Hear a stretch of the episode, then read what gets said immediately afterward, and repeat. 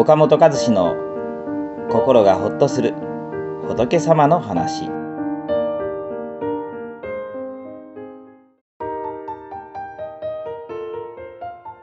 はいこんにちは。岡本です。まあ、今日はね私もよくあるんですけどこう失敗したりなんかミスった時とか、うん、まあやっちまったっていう時ねありますよね、うん、でやっぱりねこの失敗するとああダメだとかね。ああどうして俺はこんなにダメなんだって、まあ、自分を責めてこう落ち込んでしまうことがあります。私もあります、まあ、みんなさんねあると思います。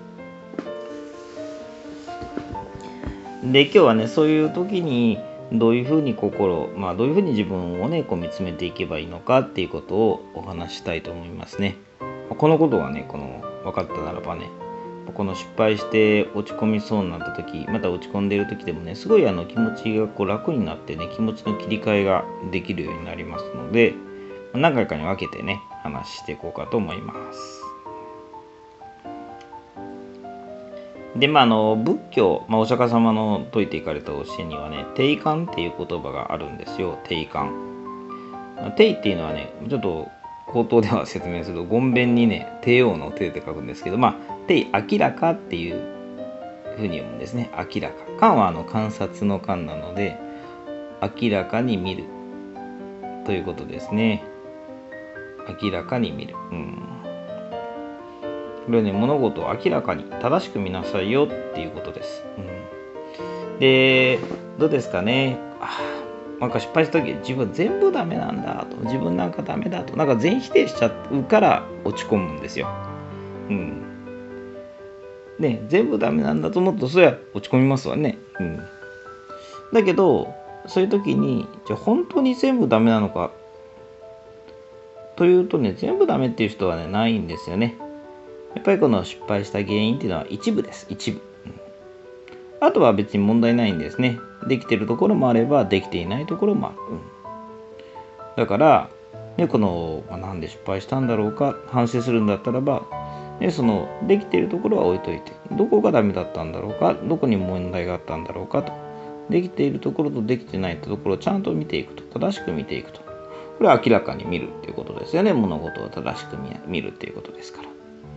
うん。だからできてるとこはできている。できてないところは、あ、ここはできてなかったんだなと。こうちゃんとこうね、それを分けて見ていくことができれば、全部ダメみたいにね、この落ち込みすぎることはなくなりますよね。で、これは皆さんね、ご存知の方もあるかもしれませんけど、あの精神科医の先生に、明橋大二先生っていうね、大変有名な先生がいらっしゃいます。まあ、子育て支援とかね、ハッピー子育て、子育てハッピーアドバイスとね、すごいこのベストセラーの本を書かれた、まあ、その先生とね2回か3回ぐらいこのコラボ講演会を一緒にさせていただいたんですけれど、まあ、そこでねあのこんなことをおっしゃってましたねやっぱこう最近あのほら結構、まあ、落ち込みやすいというか、まあ、自己肯定感が低いなんてね最近よく言われますけれどなんか一つうまくできないことがねあるとあ自分は全部ダメなんだと思って落ち込んでしまう人が増えてるそうなんです。で、明石先生はそういう人は、ね、この自分0点か100点かで評価してしまっている。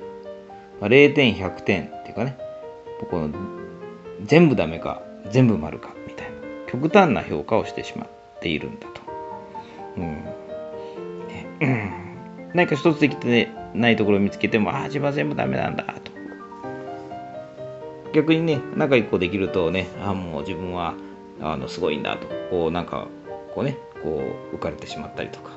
そういうこう0点100点で極端な評価をしてしまうっていう人が、まあ、こういらっしゃるそうですね。まあ、実際に私の周りにもそういう方いらっしゃいます。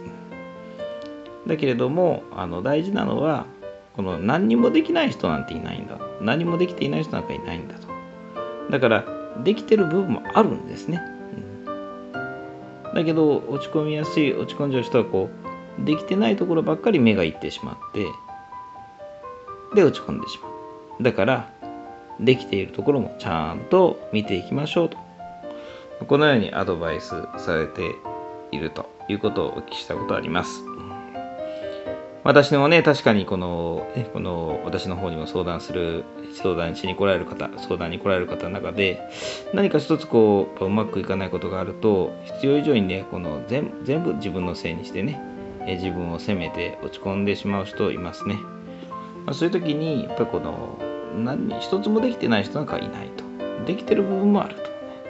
できているところとできていないところをちゃんと明らかに見ていくということですね。これがまず大事じゃないかなと思います。またちょっとあの、え機会を改めてね、えこれについてはもう少し深掘りしていきましょう。では、また。